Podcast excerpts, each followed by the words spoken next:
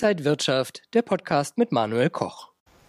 Der deutsche Aktienmarkt ist weiter auf Richtungssuche. Für eine nachhaltige Erholung gibt es anscheinend aber zu viele Risikofaktoren. Für einen Crash ist die Situation dann aber doch noch zu stabil. Wir wollen heute auf die verschiedenen Anlageklassen schauen, Aktien, Bitcoin, Gold und so weiter. Und das alles mache ich mit Robert Halver von der Baderbank, heute zugeschaltet aus Frankfurt. Herr Halver, schön Sie zu sehen. Ich freue mich auch Sie zu sehen, Herr Koch. Herr Halver, die Themen, die sind nicht neu. Hohe Inflation, die Zinswende, der Krieg in der Ukraine. Wo stehen die Märkte denn aktuell? Die Märkte, Herr Koch, stehen quasi in einer Wartestellung. Man will nicht nach oben, man will aber auch nicht wirklich nach unten. Es ist ein breiter Seitwärtstrend. Man wartet auf die Dinge, die da kommen. Man weiß halt nur nicht, wann sie kommen. Ich gehe davon aus, dass es über den Sommer ungefähr so weiterhin auch ablaufen könnte, dass man guckt, wo stehen wir im Augenblick. Dass man quasi von Tag zu Tag schaut, gibt es denn Neuigkeiten? Ähm, immerhin, wenn es keine Verschlechterung der Situation gibt auf der Energieebene, von Russland aus oder ein Gasembargo, dann wäre das schon mal die halbe Miete, dass man sagt, okay, keine dramatische Verschlechterung. Wir wissen ja auch, dass sich Krisen mit der Zeit eben abnutzen. Aber eben diese Eskalation darf es eben nicht geben.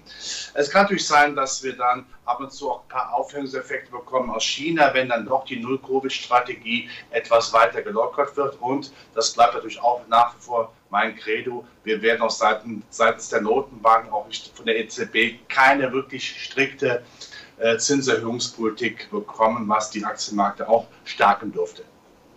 Herr Halver, lassen wir uns gerne mal auf verschiedene Anlageklassen schauen. Zuerst auf die Aktien. Sollte man jetzt reingehen oder sehr gezielt reingehen oder warten, bis es eventuell noch weiter nach unten gehen könnte? Das Warten ist natürlich nicht unbedingt die beste Strategie. Äh, wenn es da nicht nach unten geht, dann hat man umsonst gewartet. Man muss jetzt nicht mit Brachialgewalt rein, aber ich plädiere, plädiere immer dafür, dass man peu à peu sich seine Lieblinge wieder mehr ins Depot zieht, die ja günstiger geworden sind. Das gilt für mich vor allen Dingen für die Konjunkturwerte, vor allen Dingen die großen, die ja weltweit besser risikodiversifiziert sind, so allmählich immer Stücke hineinnehmen. Das äh, kann man gerne, gerne machen und natürlich, das bleibt das Credo sowieso, die regelmäßigen Ansparpläne macht man weiter.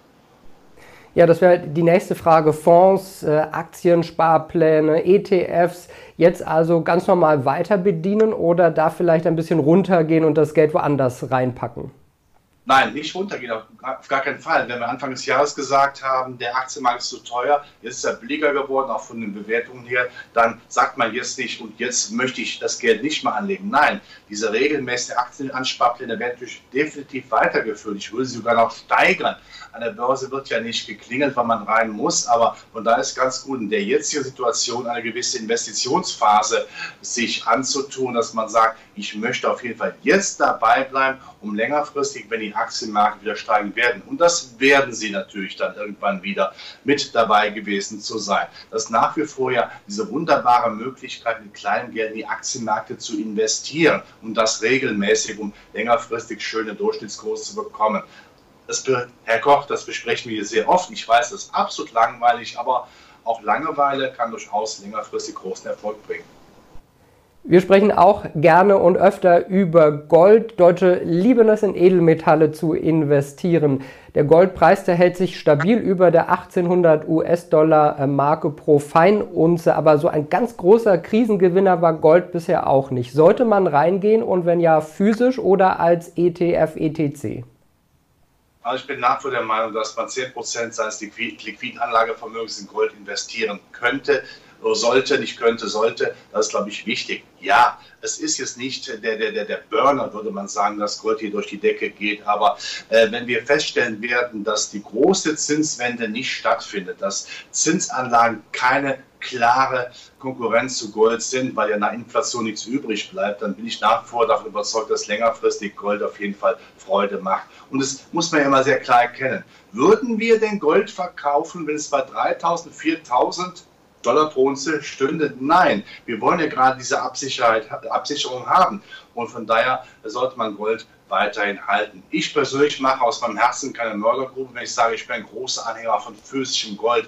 Aber natürlich können die Anleger auch sicherlich mit entsprechenden Finanzprodukten in Gold investieren. Aber ich sage mal, wenn Sicherheit, dann richtige Sicherheit. Und nur das, was man anfassen kann, ist für mich dann die letzte Sicherheit, auch bei Gold.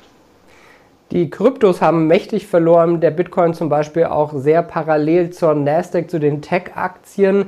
Einige sprechen jetzt schon von einem Krypto-Winter, einer möglichen Eiszeit, die da auf Anleger zukommt. Ist das jetzt vielleicht ein guter Moment einzusteigen oder lieber Finger weg von den Kryptos?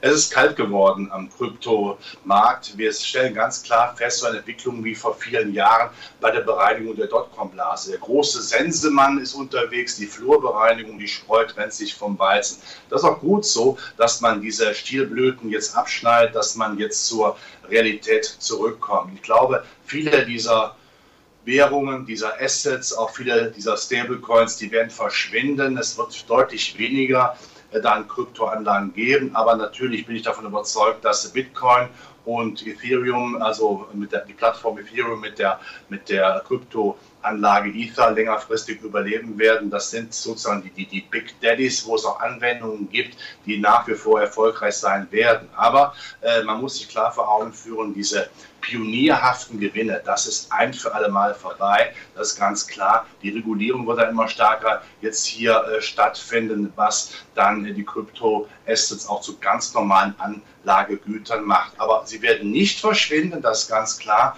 Und ein bisschen sollte man dafür auch Platz haben. Es ist ein spekulatives Element, das muss man sehr klar sagen. Ein Bitcoin ist kein Ersatz für zum Beispiel Gold. Aber ein bisschen Spekulation macht ja auch Spaß. Aber sich immer vor Augen führen, Spekulation ist keine klassische Anlage und die Schwankungen sind sehr groß. Aber die Kryptoassets werden generell nicht den Markt mehr verlassen. Aber die Flurbereinigung wird reinschneiden. Herr Halber, jetzt haben wir über so viele verschiedene Anlageklassen gesprochen. Wie stelle ich denn jetzt mein Depot so richtig zusammen? Wie mixe ich das denn am besten? Also nach wie vor ist die Tendenz ganz klar, nicht so viele Zinspapiere, die Inflation frisst mich auf.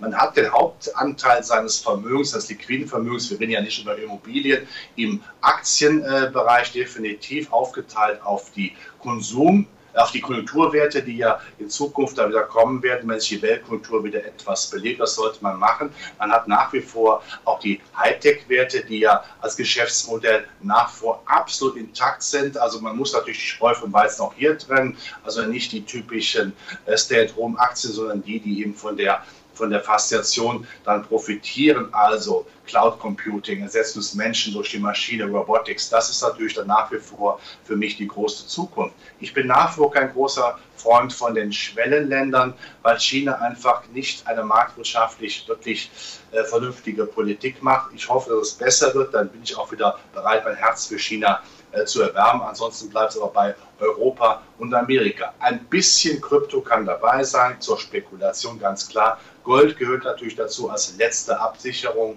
Und äh, ich wiederhole es gerne nochmal, bitte nicht so viele Zinspapiere, die Inflation killt uns.